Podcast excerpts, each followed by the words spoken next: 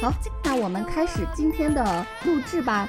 是我坚持要把糟糕的性教育再录一期的，因为有一些我想谈到的话题，嗯，上一次没有谈到。今天报名要发言的人比较少，也许我们会体会到一个比较舒缓的节奏吧。你要举手，并且看一下自己的设备。你需要一个单独的设备录音，并且戴上耳机，这样就不会录下别人的声音，例如我。你的设备里面要录的是你一个人的声音，所以你要戴上耳机，让我的声音从你的耳机里传出来。啊，这样子我的剪辑就会更省力。总有人，比如说没有戴耳机或者没有录音，会增加很多的工作量。好，阿梦正在举手。Hello，Hello，阿春，我是阿梦。我今天就不开摄像头了，因为我今天分享的事情涉及一些事实，然后还有一个很重要的原因是我今天没有洗头。好，非常充分的原因。嗯，对，呃，我本来还想多做一会儿功课的，其实我刚还在奋笔疾书，我着急。没关系，你你没有准备好，但是你可以慢慢的讲。你看也没有人要讲话，所以今天可能就是我俩了。好好，那我开始了。是这样的，因为上周我们录的时候，有一个女生她分享了一个案例，是她小学的时候，他们的班主任挟他们班其他男同学性侵或者是猥亵其他男同学的事情。然后当时我记得大家都非常的震惊，很不可思议。然后评论区有不少人说你可以报警，我们确实也对这个事情感到很震惊，感到不可思议。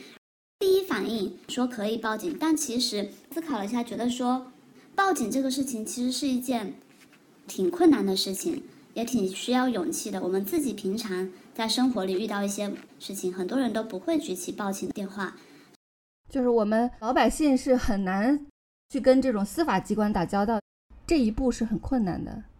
对，特别是那个女生，她还是一个旁观者，她还不是第一受害者，不是当事人。如果我们还要求一个旁观的人她去报警，我觉得这个有一些困难。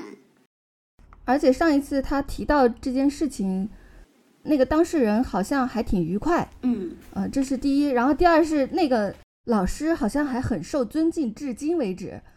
对，而且那个老师好像还在职。所以，这如果是报警是一件大事，是你掀翻别人的饭碗，送人家去坐牢的事情。所以，我觉得并不是所有人，特别是非当事人，会有这个勇气跟动力去做这件事情的。而且，特别是关于性骚扰之类的案件，我们在公众媒体里面也看到了太多那种所谓反转又反转的事情。所以，这真的是很难。嗯，但是我今天是要分享一个比较成功的案例给到大家。嗯。是我们教育系统里头的一个案例。不久前的一个女生上了大学之后，在 QQ 空间里发了一篇说说，讲她读高中的时候被她的班主任摸手摸腿，然后还有一些性暗示的话。就这个高中时期被性骚扰的事情，不是我们想象中的那种比较严重的性侵犯。当然，摸手摸背也是性骚扰。然后呢，这条说说。就被很多的同学转发了，嗯，然后同时也有不少同学在底下留言说，我在某年某年某年也被这个老师摸过，还有不同届的同学纷纷表示说当时有被这个老师性骚扰过。啊，你这样说，我首先想起一件事情，就是 QQ 是一个同学的社交媒介，对，谁告的？是学生，不止一个学生告的。嗯，我不大了解。这个事情当时发生是怎么样的？但我知道的是，后来是告到法院了。嗯，应该第一个，然后还有其他学生一起联合告了。有不少的学生出来当做是受害者，做了证人证词，然后表示自己当时的一些经历，而且这都是好几年前的事情。这些学生都已经毕业了，讲的是他们中学时期的事情。嗯，所以这个是追溯了好几年的。此外，还有一些证人，非被摸的同学，比如说我平常跟你聊天说到哇哇，我最近被那个老师摸了，很恶心之类的。我作为你的好朋友，我听到了这些事实，这个也是可以作为证人的。就是啊，我当时就听到了，所以我是可以做这个证人。对，是的，是的。然后还有一些老师也作证了，特别是这个女生，她在 QQ 空间上发了说说之后，她当时的班主任也看到了，还去联系了这个学生，跟他道了歉。他说自己当年的工作不够细致，没有及时发现他所遭遇的这些事情，嗯，没有关注到那个老师对他做的这些行为。他的班主任也向他道歉了，后来也作为证人做了证词，哇，就是证明了一些其他事情。我想说一下，这个老师他最后是被判刑了，哇，嗯、判了实刑，就是有期徒刑的那种。入狱对就不只是民事拘留，而是刑事，对，是坐牢的那种。嗯，以强制猥亵罪的罪名，他当时是有上诉的，觉得自己这个不叫强制，因为他没有使用那种非常极端的强制手段嘛。所谓的伤害也不是我们想象中的特别严重的那种，电影里看到很恐怖的那种。反正他就说这事儿我不至于吧。对，那他上诉的理由除了这个事情不严重以外，还有别的吗？他就认为说这个事情是他自己的一个心理癖好，没有主观恶意的非要猥亵呃学生。哦，那法院怎么说？嗯，法院是驳回了，是维持了原判，但是呃，我可以念一下法院的这一段。哇哦，谢谢你做了这么详细的功课，真的谢谢你。我看了其实挺感动的，因为我们嗯作为普通人离这些司法还挺远的，我也是第一次看这个判决书。是啊，我刚才鼻子都有点酸。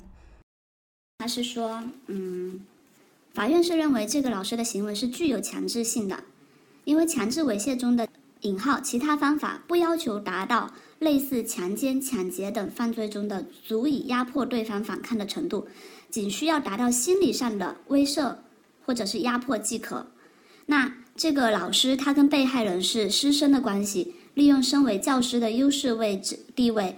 利用未成年学生不敢反抗的心理，在教学期间实施猥亵的行为，就应当认定其是具有强制性的。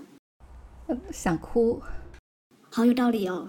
嗯，还有说到猥亵这个，他说猥亵这个定义在刑法跟其他相关的司法解释中是没有做出明确的界定的，通常理解应当是冒犯他人的羞耻心或者是引起其厌恶感的行为。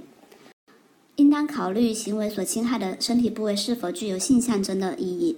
呃，他说，根据司法的判例，大腿跟大腿内侧是属于具有性象征意味的，呃，隐私部位。所以这个老师他即使是为了满足个人的心理需求，他抚摸了被害者的手啊、大腿部位，并且这个老师他会说一些淫秽的话语在学生耳边，进行淫秽语言的骚扰的行为，冒犯了被害人的羞耻心，并引起被害人的厌恶感，这个就应当认定为猥亵的行为。念完了是吗？对我念完了这两段，我好想永远的听下去。哎呦，是我看到的时候其实挺感动的，嗯嗯所以我想说，哇，其其实 司法还是比我们想象，嗯，因为我我前期是不知道具体他们是怎么起诉啊，或者是怎么召集同学，我相信这也是一个故事，只是我我不了解，我只是看到了最后的结果，我觉得还是挺振奋人心的，所以想分享给大家，就是如果有遇到这种事情，并且有意愿去做这个事情，它不是不可能成功的，它有这样成功的案例在前面。嗯，所以这个罪犯判了多久？我就不说了吧，是一年以上的，嗯，好，反正他坐牢了。我还想问一下，这样的人出来，他还可以当老师吗？不能的。法院里头他判定的是说，你三年五年内不能再从事教师的行业，但是教育系统里面，你但凡是有这种行为，你并且被判了刑，你是终身，就是你的教师资格证是会被取消的，你是没有办法从事教师这个行业的。你再也不可以。嗯，除非他自己去社会上的什么机构，人家不怎么看你的这个资质，糊弄的，就是以欺骗的手法才有可能。混过去，没错，是的，是的，是的。哦，我觉得还有一点很重要的就是这个案件里头，他的同学们只是高中生嘛，后来案件起诉的时候，他们已经上了大学了，嗯，所以这些学生他们是能够比较清晰的表达自己，可以客观陈述，并且是这个记忆没有说偏差非常大，你的证词是可以被采纳的。如果你事情已经过了十几、二十几年，你说的话就有可能其他证人也没办法跟你去做交叉的盘证，对方辩护的时候也可以说你记忆有偏差呀，或者跟事实不符啊，都是有可能的。所以这个事情，它可能虽然说也是过了几年，但是还算新鲜、清晰。嗯嗯，这些是有用的。呃，前面它里头是说被害人的陈述是稳定自然的，对细节的描述符合正常记忆认知。表达能力且能够互相印证，嗯，涉案的事实也有其他证人证言跟其他相关的书证予以印证。这个书证我猜的是警方有把女孩第一次发表 QQ 空间里的说说这个记录给他拷下来，所以我们其实是不了解他们刑侦的一个手段的，这些都是证据，我也是没有想到的。我还要补充一点，这个老师一开始刑侦的时候，他好像都承认了，后来他可能。就翻供了，否认了自己前面说的一些话，怎么去狡辩一下？但是法院他在判决的时候都是认为你前面说的那些话都是作为证据的，后头的翻供其实对方也是不认的。哦，现在有很多投诉渠道，比如说很多学校啊，还有教育局都有公开一些电话嘛。但是我个人是觉得说，如果你平常是打电话的这种投诉的渠道，人家如果是敷衍你一下。或者是随便糊弄一会儿，你挂一下电话这件事情就算了，就没有什么记录。我是想说，现在不是很多地方都有一二三四五嘛？这种市长热线，不管是打电话还是你通过网络上去写留言，都是会留下记录的。对方给你的办理情况也是会留下记录的，所以，我我觉得这个会好一些。然后信访也有信访的渠道，更正式一些。被信访的单位，他一定是要给你非常正式的书面的回复的回执。嗯，然后警察那边报案应该会留下什么样的记录？嗯，你的意思是，不管你打市长热线，或者是去信访，呃，或者是去报案，在法律的流程上，应该他是要给你回复的，给你一个书面的正式的回执，表示我收到了，接下来是怎么样，然后负责人是谁，应该有这样的一个书面的材料。然后在这些动作里面留下书面材料。才意味着这件事情已经进入了工作流程，而且这才是合法的流程。我可以这么理解吗？是的，是的，是的，可以的。而且从你第一次投诉开始，比如说你一而再、再而三的投诉，对方都没有给你满意的结果，未来你哪一天再走到更上级的渠道，或者是你到访更高一级别的，对你都可以拿出证据说说他们是不作为的。我早就反映过这个事情，你们没有好好去查，这些都是痕迹。嗯。我是想说，不管是哪一种渠道，在你准备要做这件事情的时候，尽可能的还是找到更多的援助同盟，更多的受害者，并且留下更多的资料，对证言。好，好，听众里面有了解或者是经历过这一系列流程，并且有有用的经验的，呃，也欢迎在评论里留言，给大家更多的知识。我们都很需要，嗯，法盲，对，对，法盲，好，好，谢谢你，阿梦，嗯。嗯，太好了，嗯，我分享这些哈，拜拜，拜拜。我在工作里面接触了无数的类似的这些伤害，大部分的这些事件都没有这样的一个结果，至少是暂时没有，让我非常的痛苦，嗯。所以听到阿梦的这个分享是很必要的，而且也让我觉得，嗯，我要再鼓起一些勇气，因为法律是有用的，去做，还是有可能会得到我们希望的那个结果的。对我还想补充的一点就是，对于这些遭遇伤害的人来说，他的创伤怎么恢复？这里面最重要的一环就是那个罪犯、那个施暴者，他得到了惩罚。他付出了代价，我觉得这是治愈创伤最重要的一环。而今天有的时候我们希望，嗯，这个看起来是希望，但其实它会带有一种要求的意味，说啊，那你要调整好啊，你的日子还是要过啊。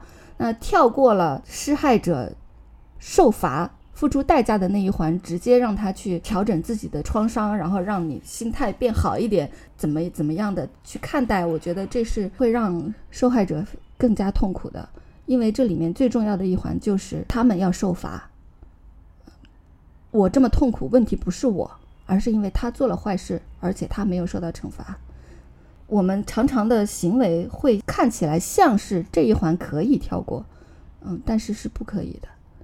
我在工作或者接触朋友，甚至是面对我自己的问题的时候，我会告诉自己，那个坏人还没死，或者是他还没有付出应有的代价，我就是会痛苦。这个痛苦是是正当的。好吧，下一位。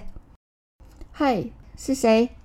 我是 Jessie，我想分享我三段因为性教育的缺失，然后带给我自己的一些事情吧。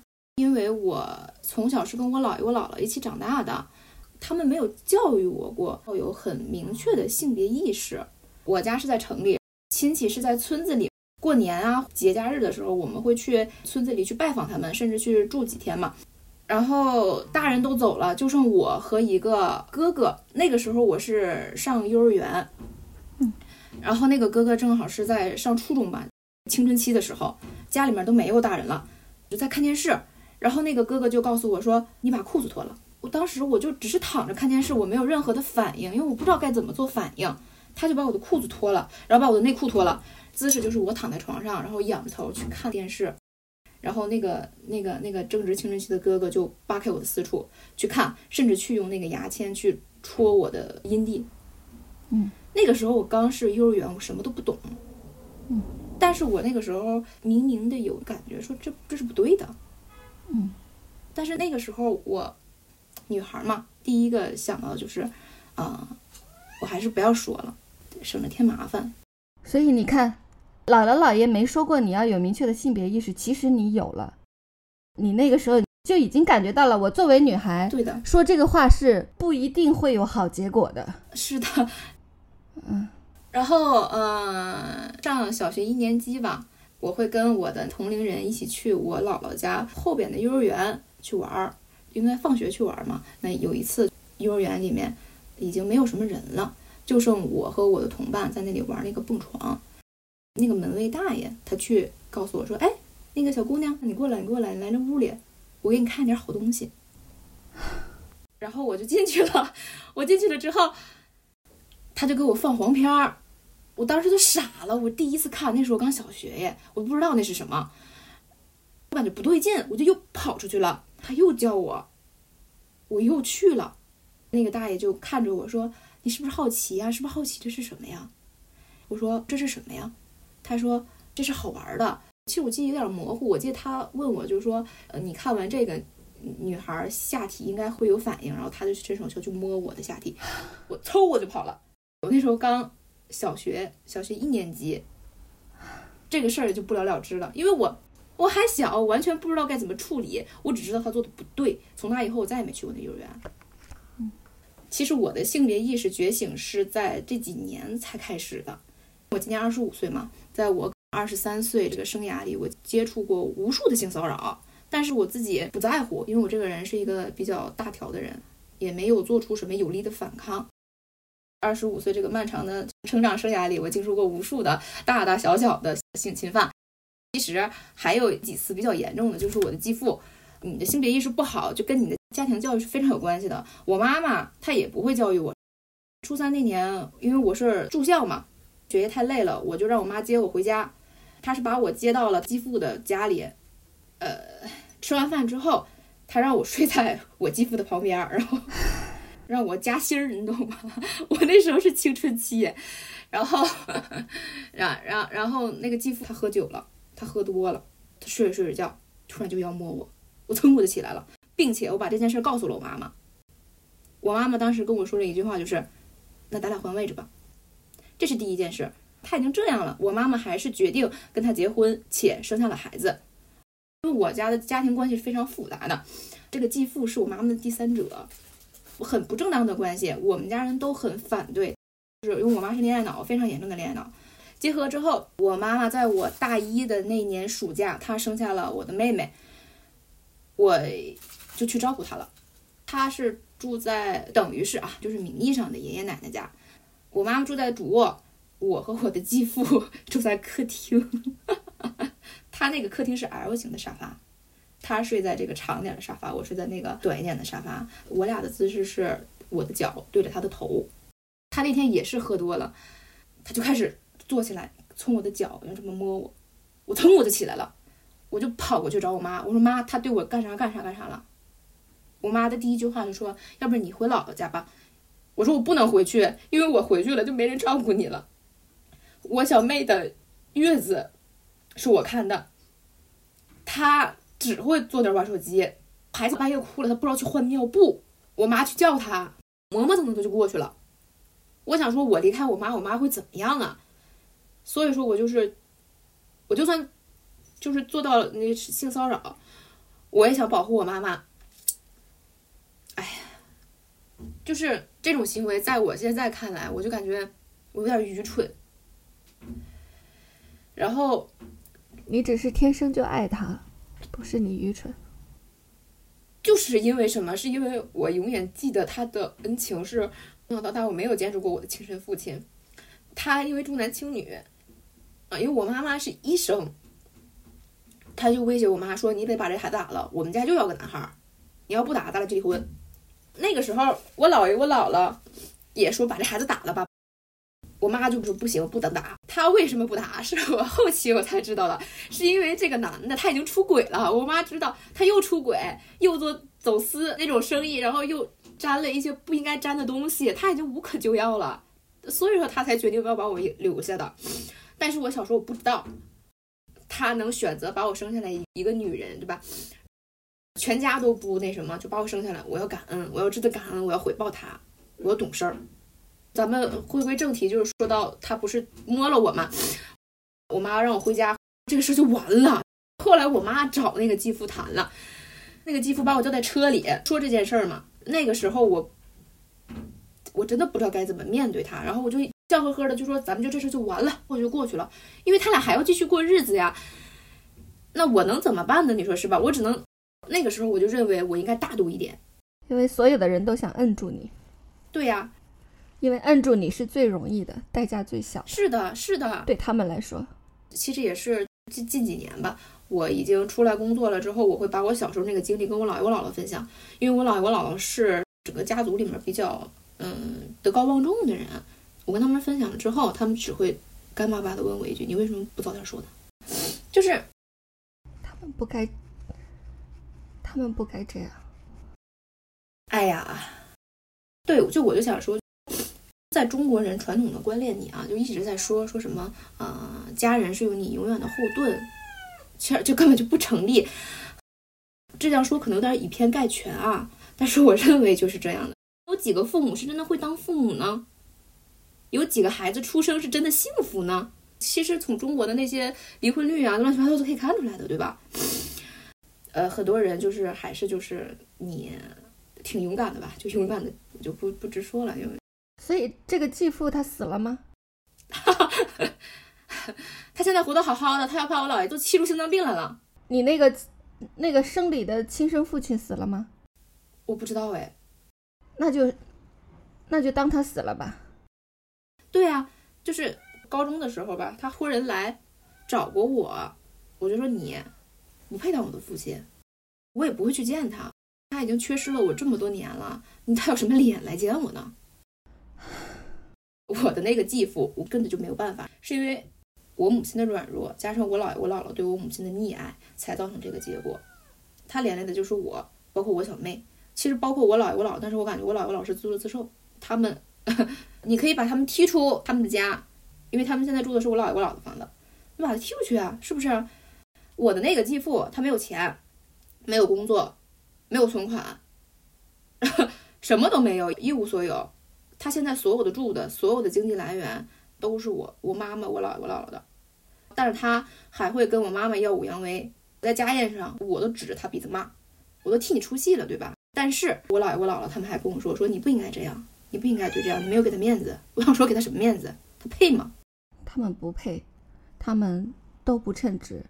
即使你妈妈她自己很悲惨，是的，是的，但是她是不称职的，是的，就是，唉，她没什么管过我，包括我就是一个人在北京啊，我一个人去石家庄啊，甚至我我我一个人去哪儿去哪儿，我就出国了，我妈都不带多问我一句的。就是她在潜意识里不把我当成她的家人了。他们那个家，呃，摆的是他们一家子的人的合照，他就把他们认为他那家摆在他们的家里，那根本就没有我的位置。他们都对不起你。是的，所以说你对不起我，我就是用力的争取我的利益，把我的利益争取完之后，咱们俩就一拍两散了。其实怎么说呢，就是我这个人，嗯，乐观向上吧。这个人幸运的点在我一个很好的朋友，朋友给我了很大的精神支柱，呃，让我撑过去了。再加上我这个人，在没有遇到这个朋友之前，我是一个极其独立的人，因为我的家庭环境在这摆着呢，我能自己撑过去，然后我就撑过去了。你很棒，对你很棒。呃，人生是给自己的嘛，自己要活出自己的那一份精彩。我不会为别人活着，我不能让他们这些伤害伤害到我，对吧？其实这个故事我想保留一下。还有一件事，这件事之后，我才真正的觉醒了我的女性意识。在这件事发生之前，我的闺蜜她已经给我耳濡目染了很多女性意识啊、女权意识啊这些理论化的东西。所以其实已经很理解也很明白了，但纸上谈兵，你不实践一次，你永远都不知道。因为我是做设计的，我想要一个 pad 画插画，但是我不能确定说是不是能坚持一直画插画，所以我就想要不然我买个二手的吧。然后我就问同事说，北京线下哪有卖二手的电子产品的？那个地方是一个城中村。我进去之后就迎面走来一个特别油腻的男的，然后我就跟他示弱嘛，然后那个男的就是。开始对我进行语言骚扰，你有没有男朋友啊？哎，快给男朋友分了吧，跟我吧。我说我为什么跟你啊？他说我有钱呀。你平时是做什么的呀？我说我做设计的。他说你们平时设计是不是都翻墙啊？我是啊。他说翻墙干啥呀？我看设计作品啊。他说哎呦，我以为你们都看黄片呢。就类似于这种聊闲的话，就这样了，我还不知道他在对我进行语言骚扰。当一个女性她没有这种意识的时候，这种东西它充斥着女性的生活，习以为常，对不对？暴力常态化，是的，都这样了，我还没有走。而且那个时候，我的闺蜜一直在跟我说那些女性怎么怎么男男性怎么怎么样这些这些理论，我都知道了，我还不知道她对我进行性骚扰。我走之后，那个同事跟我说说，你知道吗？他在对你进行性骚扰，我都懵了。我说我说他这叫性骚扰吗？然后当时我就感觉啊，我的闺蜜跟我说了那么多，然后我也很认同。哎呦，我感觉我自己怎么这么。没用啊，纸上谈兵啊！你都耳濡目染了这么多了，但是你到实践上，你还是会吃亏，你还是会被人性骚扰，就很挫败，非常大的挫败感。那个时候就是甚至就是难过到 我要我要去死了。但是后来我也想开了，就是说我去跟他对话的目的是我想买一个性价比比较高的电子产品，我的确买到了。然后通过这件事儿，我就知道了到底什么是语言性骚扰，女性在这个社会上的地位究竟是怎么样的。嗯，而且其实我觉得哈，就算你现在经历了，你也知道了，你可以认出来了，很有可能在训练非常匮乏，嗯，然后这种暴力、这种骚扰又无处不在的环境里面，此时此刻我们还是很有可能会呆住的。啊，是的，还是很有可能会反应不过来。对，其实我这个人的性格就是比较厉害，我的长相和我平时打扮是很有攻击性的，我就告诉自己，当我遇到了，我知道了，我就要反抗。比如说，我就喜欢展现自己身材嘛，穿一些紧身的。那男的肯定就看嘛，他看我，我就看他。那个男士不仅看我，他不会说因为你怎么怎么，他就想看你，他甚至就习惯了。我甚至跟这个语言的冲突嘛，我的同事事后就跟我说说，你下次不要跟他说了，你就当看不见就行了，不要理这样的人，理这样的人就降低自己的身段。我说，我认为这是对他们的放纵，只有我告诉他们你不能这么看，他们才会下次去注意。嗯，反正我身边的女性大部分都忍了。然后还有一次就是职场性骚扰吧，那个男的非常直白的盯着我的胸看三次，最后一次我忍不了了，我说你看我干嘛？谁让你看我了？你为什么这么看我？然后这个男士他还没说什么呢，他旁边的男性领导跟我嚷起来了，怎么跟我的人说话的？我说什么叫你的人呢？他看我了，他让我不舒服了，他就是错了，你应该给我道歉。我们俩就吵起来了，在公司里，这个时候就会出现一批女同事把我拉走，告诉我说算了算了算了。那个时候，那个男性就在跟周围围着他的人说我的坏话，我不能就这么算了，我就冲过去，我说你在说什么？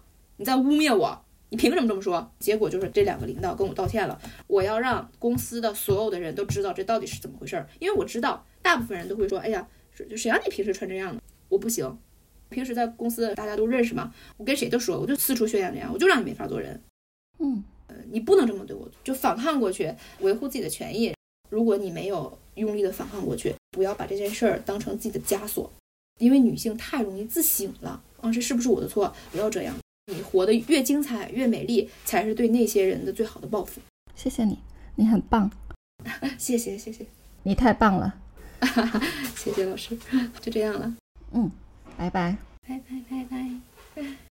刚才 Jesse 那个问题，我已经知道这么多理论了，怎么我还是被骚扰了？那一刻非常的抑郁，这个让我想起一个美剧《黑袍纠察队》的一个情节，它的设定是这样子的：在那个世界里面有很多的超人，这个女主角叫 Starlight，她也是一个女超人，然后她进入了这个社会的超人精英队伍啊，一个七人组，就是超人是一个职业，进入这个七人组，这是她的职业理想。她想要锄强扶弱啊，她是一个 soldier。她说：“我是一个战士，好，我终于进入了梦寐以求的组织。”但是他一进这个组织，就被这个组织里面的一个男人说：“哦，你想进入这个组织，那么跟我来一点口活吧。”在那一刻，他屈服了，因为他太想进入这个组织了。这是他一生的追求，他从小就在为此训练。这件事情发生以后，他就非常的抑郁。他在公园里面跟一个陌生人谈起这件事情的时候，他说。这件事情让我对自己非常的失望。我以为我保护别人，我是一个战士。这件事情让我觉得我根本就不是我以为的那个人。嗯，在那一刻我什么都没有做。后来他是这样决定的：他说我仍然爱这个工作，我想要锄强扶弱，我要帮助别人，我要帮助自己，我要实现我的梦想。所以我在这儿，我哪儿都不会走。说到那个情景，知道了很多的理论，我为什么还是被性骚扰？我觉得这第一个原因是因为这些罪犯他还在做这样的事情，不是说我懂了，我已经知道了很多理论，我明白什么是性骚扰了，那些人他就不做了，这是最根本的原因。第二个是那个时刻我怎么没有做出最有效的想象中的那种反抗？我觉得首先这种呆住、这种僵住的状态，它也是一种生存策略，它也是一种自我保护的方式。而且在过去，我们的力量还很弱小，我们还是一个儿童的时候，很多次它是使得我们得以生存的，所以它不是错的。只不过我们新的保护自己的策略也是要学习、要练习的。那我们对那些新的策略是陌生的，所以在求生状态下，或者是在一个不知所措的状态下，我们的身体反应给出一个我最熟悉的生存策略，这也是很自然的，这不是一个错误。像刚才 Jesse 说的，后来他就有了种种不一样的反应，啊，这些反应他越练越厉害。这个例子我说过好多次，就是我第一次去打拳，不打靶，而是跟真人教练对练的时候，呃，那个时候我是懵的，还有非常多的顾虑，就是这些顾虑一时间把我塞满，使得我没有办法动作，其实是没法思考，然后是没法动作，然后那一刻。我的求生的本能使得我做出了最熟悉的反应，我僵在那儿了，呃，然后我要克服这样习惯的动作，而去做另外一种比较陌生的动作，这是需要练习的。所以，我们健身的话，举铁、跑步、有氧这些，我觉得反正都是健身嘛，还不如去练那种对抗性的运动，去把拳头伸到另外一个人的肉上面去，这个感觉会很不一样。这是我自己的体会，给大家分享一下。好，谢谢 Jesse，真的很棒。他们配不上做你的家人。评论区的小马发来了一个信息，呃，这应该是回答我第一个跟阿梦的对话里面的问题。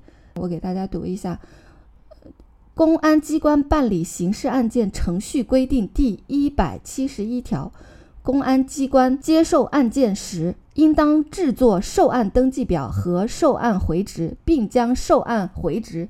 交送扭送人、报案人、控告人、举报人。扭送人、报案人、控告人、举报人无法取得联系或者拒绝接受回执的，应当在回执中注明。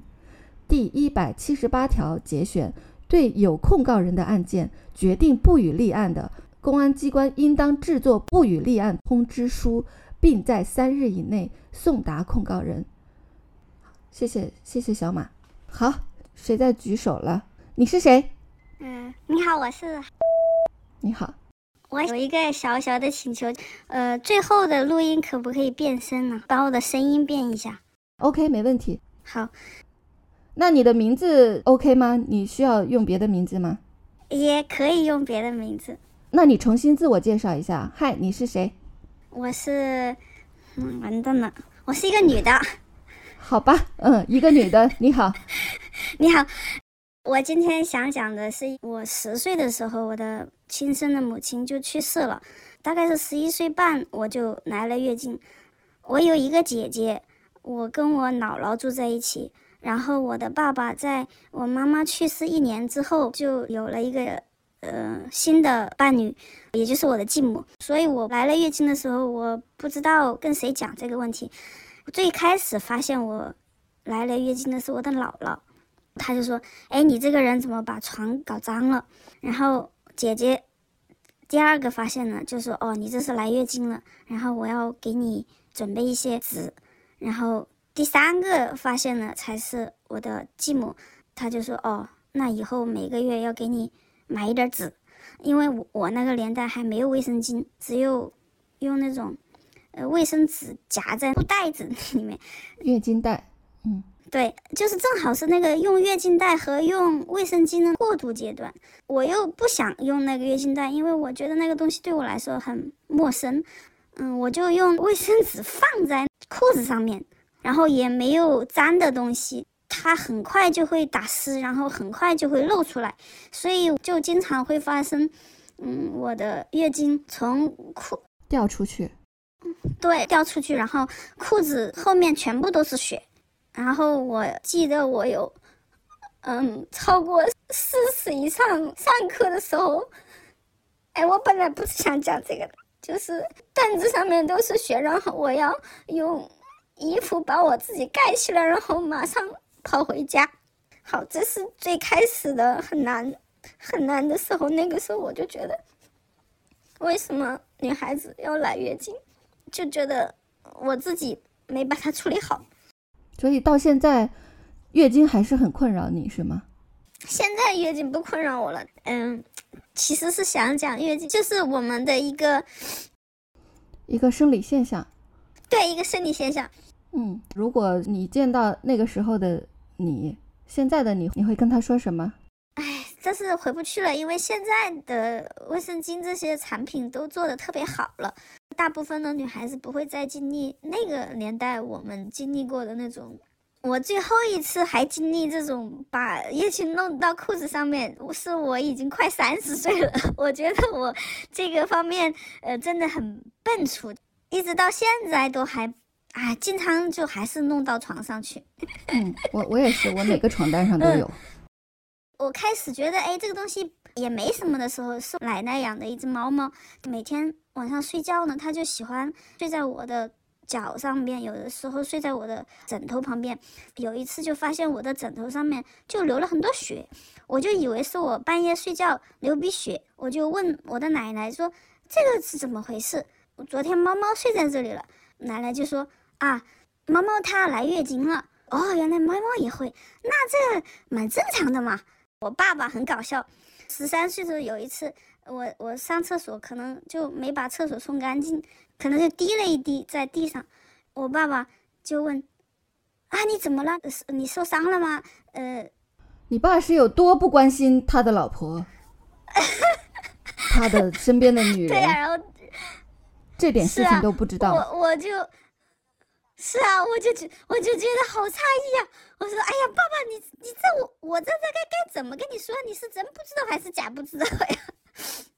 是一方面呢，他是很冷漠，但我从你冷漠的另外一方面呢，我也觉得我从这个方面获得一定自由，因为我爸是那种，呃，完全不管，不把你放在眼里，对，不把我当女人。一方面我失去了爸爸的关心，但是另一方面我获得了一个前所未有的空间。虽然这么听起来，又好像。不对，但是有一点悲伤。对，但是总而言之，我获得了某一种自由。嗯，第二个故事是跟性接触或者是跟性欲有关的，就是因为这个，嗯，来月经小时候没有人教我，我就对自己的身体很好奇，我就想知道这个血是从哪里流出来的，我就问姐姐，我说我为什么不可以像上厕所一样把它控制住呢？为什么上厕所就可以控制，尿尿可以控制，但是我来月经不能控制呢？我就开始自己去看。在这个过程中，那手就会碰到那个地方嘛，就会嗯觉得哎，这个感觉好像有点不一样，有点舒服。对，有点舒服。这个 夹腿也还有点舒服。十七八岁的时候，觉得我对男生很有兴趣，我就开始喜欢男孩子。当时班上有一个跟我玩的很好的，可能那个男孩子他自己启蒙的很早。他就想要在我的身上去试验他自己给他自己启蒙的那些东西，所以我们就在很早的时候就尝试了那个行为。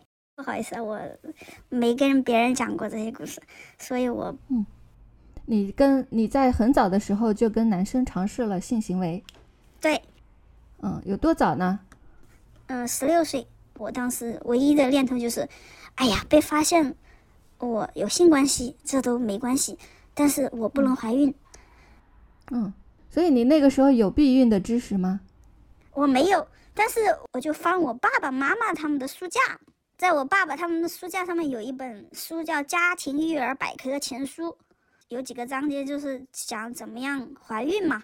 那那我如果完整的不按这个上面做，那也就是我就不会怀孕嘛。然后我就按照那上面写的受孕期、黄体期、什么孕酮，所有的那些知识就在那个书里面写的很清楚。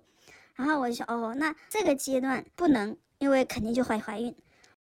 如果我们在这个时候有了关系，那我就一定会吃药。我当时就是买那种紧急避孕药吃。我逼我的男朋友买，我说如果你想要做，你就必须要把这个药买到。那个时候不知道有避孕套这个东西，你不知道有避孕套这个东西，但是你知道有避孕药这个东西。对，我就觉得蛮神奇，为什么我会有这样的知识储备？你是什么时候知道有避孕套的呢？嗯，是后来这个男生他自己去买的，他说这个也可以，嗯，这个也可以。我的要求是我不想怀孕，所以你如果想要跟我发生关系，你就要把这些东西做好。然后我后来又又听说了吃药对身体不好，所以我不想吃药。他可能就觉得，哎，我又不吃药，我又不想怀孕，他必须去找其他的方法，所以他可能自己就去买了那个。我发现其实女生是可以掌握这个性的主动权的，就是我身边的。朋友，他们总是怀孕，然后去流产，我就会觉得他们太傻了。比如说，我大学时候最好的朋友，我每天都跟他说：“我说你千万不要怀孕，你千万不要怀孕。”但是，他最后还是怀孕了，自己跑去医院买那种药，然后吃，吃了在厕所里面自己，然后他就给我哭，说他觉得他在残害生命，然后我就很生气。当然，我这种可能也不对，因为我可能也是不敢跟你说了。对，他就不敢跟我说了。我姐姐她也是，唉，她就是一言难尽。所以我就是对这个不能怀孕这件事非常非常的坚持。再后来，一直经历过五到六个不同的男朋友，但是不管跟哪一个男朋友放在第一位的，就是呃。如果你让我怀孕了，你就要承担一切的后果。当我这么说了之后，我发现其实所有的人，所有的男朋友，他们都主动去买，然后主动带上，然后还主动的问我有没有出问题。这个东西我们自己要掌握自己的主动权。我有一段时间跟某一个男男朋友的关系，是我很喜欢很喜欢他。但是呢，可能我在在那一段关系中没有什么主动权，所以我甚至用一种好像是奖励的方式，我说这个月我吃了避孕药了，所以这个月你可以不用带套套，非常明示的说这是对你的奖励。但是我现在回想一下，我觉得我好傻，幸亏那个傻只经历了一次，因为我跟他的那一段关系就不是很稳定，所以我是一直想要强烈的维系这段关系，所以我就用这个方法，好像说是一种我的低姿态，就是你看我多爱你呀。但是最后的结局是我跟他还是分手了，他甚至于选择了另外一个女孩子。我现在回想起来呢，是能想到了一切办法，都变成我的财呃砝码一样，想把这个关系维系下去，就是通过自己的这种做法，就意识到这其实跟爱呀什么都没有任何关系了。我觉得他一定向你透露出了这种信息，就是我对你唯一的兴趣，嗯或者是我想要从你身上得到的东西就是呃性资源。你想好，我要维系跟你的关系，你想买我就卖，是的，嗯。但是很多的时候，很多的女孩子没有分辨出这一点，嗯、当她把你当做一个买淫的对象的时候，嗯这种所谓的关系，它就是以剥夺你为前提的。是的，在很多人，呃，年轻的时候，甚至不怎么年轻的时候，都会有这种误解，嗯把这种剥夺当做是亲密。嗯但是归根结底，还是因为他给了你这种暗示，甚至是明示，然后这个社会也告诉你，你没有更多的价值。你很多的时候，你要留住男人，你就只有性这一个嗯砝码。嗯你刚刚说这你很很傻，但是我觉得这是你的遭遇，嗯，这不是你的罪错。我想把这个故事讲完，这是其中的一点。还有第二点，是因为我跟他在一起的性经历很好，比我自己跟自己玩还要好。就是跟他的性关系非常的强烈，非常的刺激，然后我自己的身体就很享受这个感觉，自己的身体不能摆脱这种刺激的感觉，所以觉得我不能失去它。嗯嗯，嗯，这这你你把这个叫做一个弱点吗？我觉得它是一个弱点，我被我的欲望控制了。嗯，那我发现我很喜欢钱，我不能摆脱对钱的欲望，你觉得这个算是一个弱点吗？嗯，我觉得不是弱点，但是它会让自己没有那么自由。嗯，是嗯，有在意的事情就会没那么自由，没错。对对对对，这个引发了我第三个想讲的东西，就是性欲。我现在四十岁了嘛，我觉得我很开心，因为我终于可以跟他相处的很好了。在这个年纪，可以不再被我的欲望驱使着去做一些东西了。为什么我想说这句话？是因为我跟我现在的朋友的关系很像生活伴侣，我们已经好多年没有做过爱了。这是你觉得你跟他关系好的其中的一个呃证据，就是你们很久不做爱，这是你喜欢的，对吗？我喜欢的是我不会回到我那种疯狂的，嗯、要占有他的那种模式下去。刚刚唐鸭子说心头一暖是在说什么？他说话你们能听见？那就是我卡了。我看到一个女的啊，我我我解释一下，这是她的名字。我看到一个女的的画面是卡的，我是听不到她说话的。她能，所以现在评论区在同声传译是吧？好，那那个女的你就把话说完，然后你就挂断，你的录音依然在。好，我我想我最最后一那个点没说完，因为我觉得很重要是。然后他说完的时候就通知我一下，他说完了哈。啊，好好好，我想说的是，不要害怕亲密关系或者伴侣关系没有性生活，很正常。我觉得真的太爽了，呃，因为他有他的爱好，我有我的爱好，我不想占有他，他也不想占有我。我因为如果跟他性关系很激烈的时候，我是非常有占有欲的，所以我。完全不能放手，我对他的每一天在做什么、说什么，我就呃有一种很强的控制欲。但是因为我跟他没有性关系，我反而跟他相处的特别的和谐。我画画，他可以做音乐；我做饭吃，他就帮我做家务；他洗衣服，我就帮他叠衣服，就是一种合作关系。然后我就觉得，哎，难道这不是一种现代的也可以行得通的那种生活伴侣关系吗。好，我讲完了。好的，好的。评论区的人告诉我，那个那个女的讲完了，OK 了，好，呃，好像没有人要说话了哈。我想回应一下刚才一个女的的发言，她刚才说到猫来月经，然后就接受了自己来月经的事情，我就想到哈，我们通常对猫它的性格古怪，或者是它长得奇怪什么的。对于那些爱猫的人，猫长什么样子你都不会觉得啊，人家的猫多好啊，我家的猫怎么这样？喜欢猫的人会觉得这个猫长什么样子，什么性格，它爱说话也好，它不爱说话也好，它喜欢笑也好，它不喜欢也好，它粘人也好，它高冷也好，都好。这个猫长这个样子就是好。嗯，我有的时候想，我们能不能对自己也像对我们喜欢的。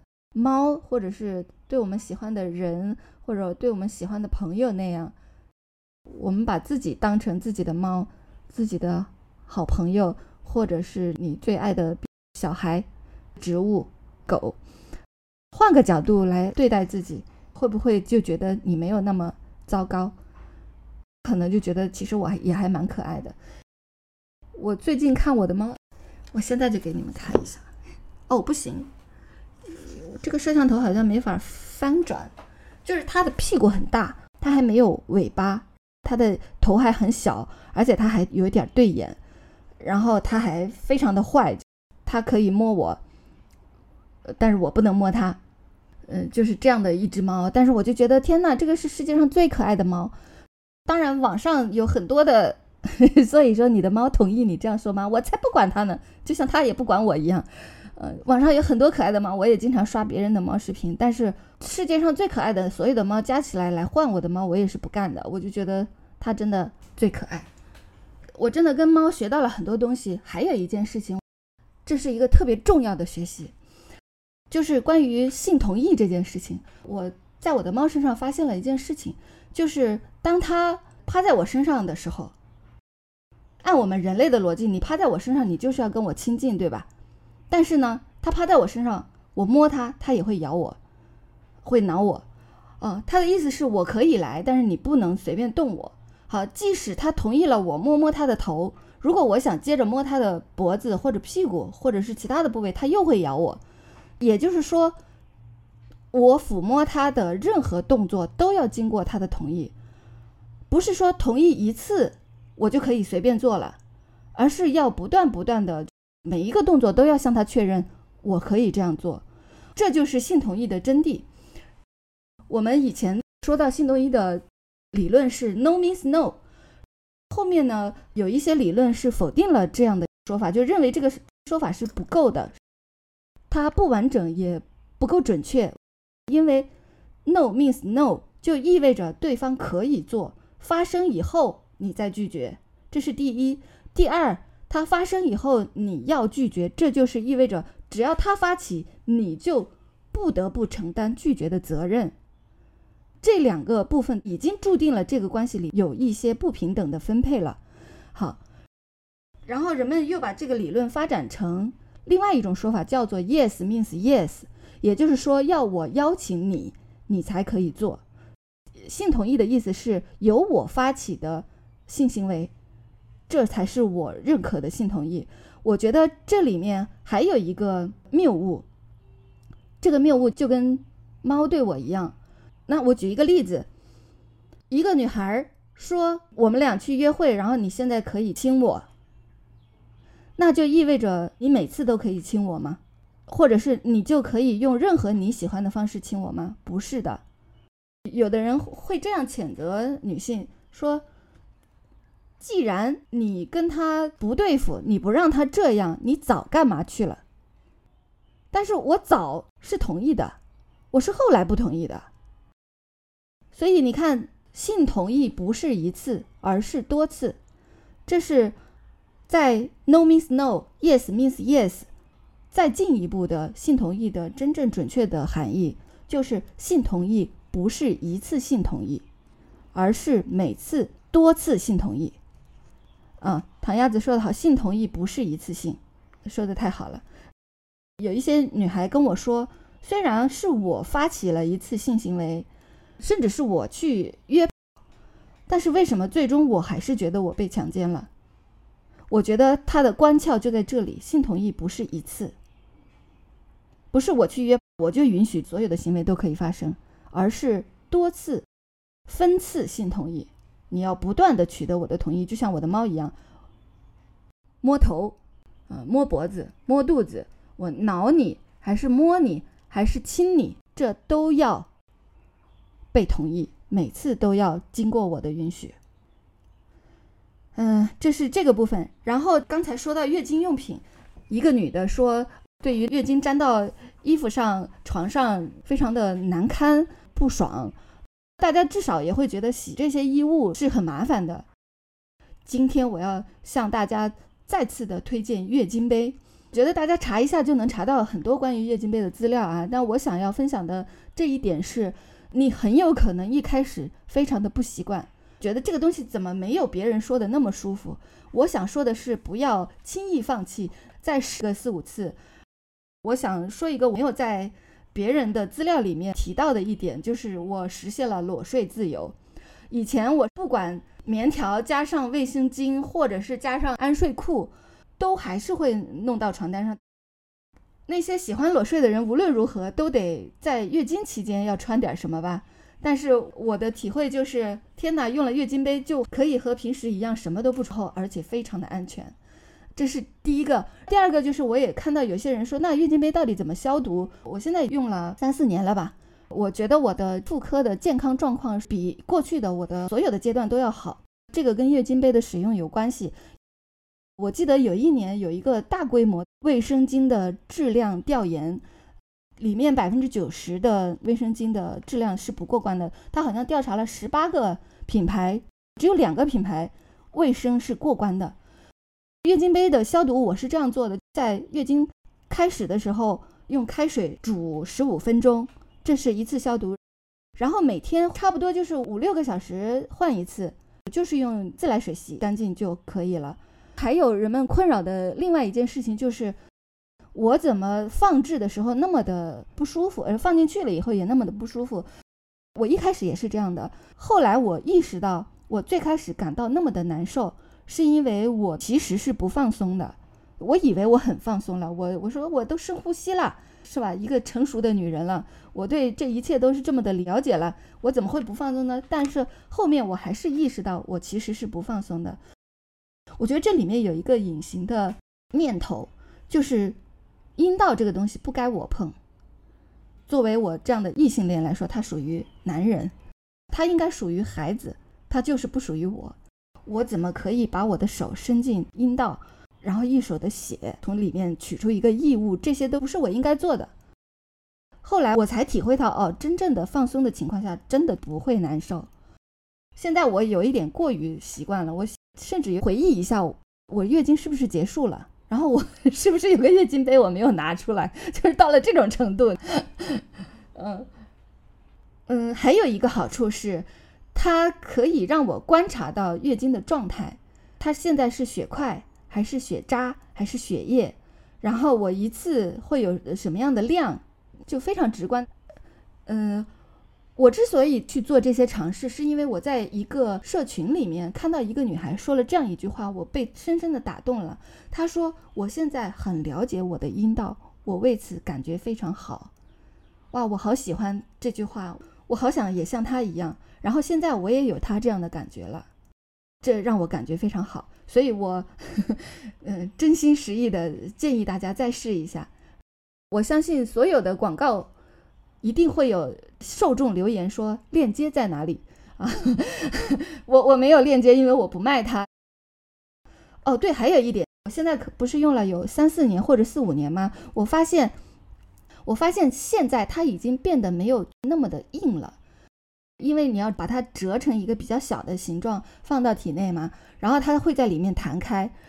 现在它弹开的时间变长了。我把它握在手中捏的时候，我也感觉到硅胶它比较软了，所以硅胶它的使用寿命就是四五年。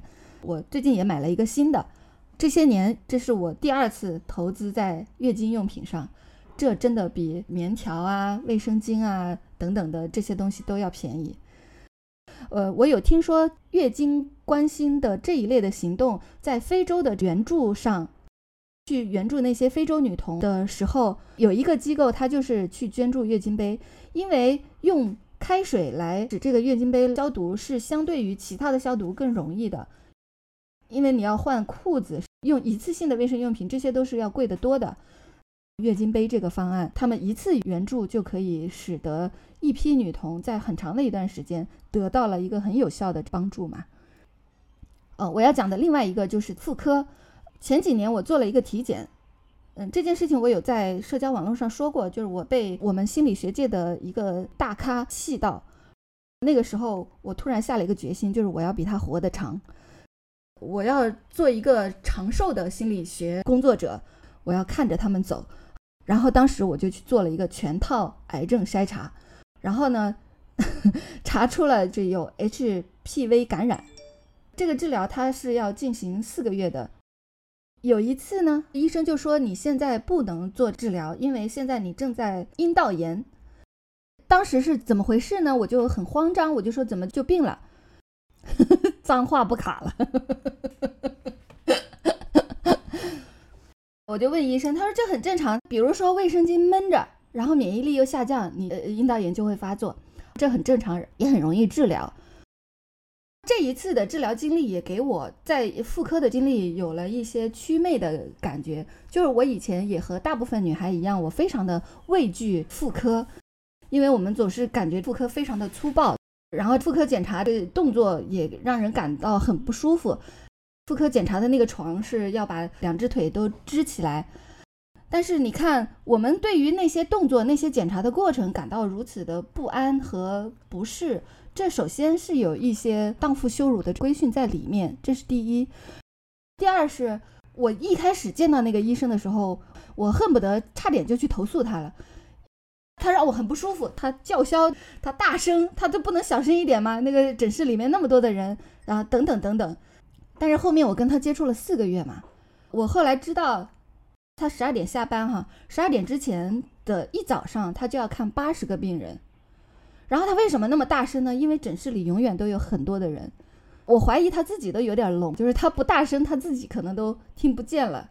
当然，我不是说你被妇科医生怠慢的，或者是不尊重你就不该难受哈，我是说我跟那个医生接触久了以后，我就觉得他很好。然后他那个大声不是在不尊重我，我在这个时刻生病了，我寻求他的帮助，他真的帮到了我。他就是声音很大，然后他也很疲倦。说真的，我们中国的医疗服务，我觉得是很好的。它好在哪儿呢？因为我们任何一个平民都可以以最便宜的价格见到很好的医生，这是很多国家做不到的。我知道这一切是不足的，但是同时我也觉得它有好的地方。我仅代表那些需要我支持的人说出我想说的这些。如果你不同意，你一定是对的。我同意所有的评论，你骂我我也同意。还有就是，我前不久看到网友说的一句话，就是我们中国对性教育讳莫如深，但是人人都可以堂而皇之的催生，就好像生孩子这件事情是可以跳过性一样。这种情景也真的是很荒谬。希望我们今天的这两期节目能给那么一两个人带来一些帮助、一些安慰和一些支持，凑凑合合的把这日子过下去吧。好就多吃点儿啊，就是我们这个节目好你就多听点儿，不好你就当我在放狗屁，啊，如狗了，你就捏着鼻子放过就好了。好，谢谢大家，那我们今天就先聊到这里。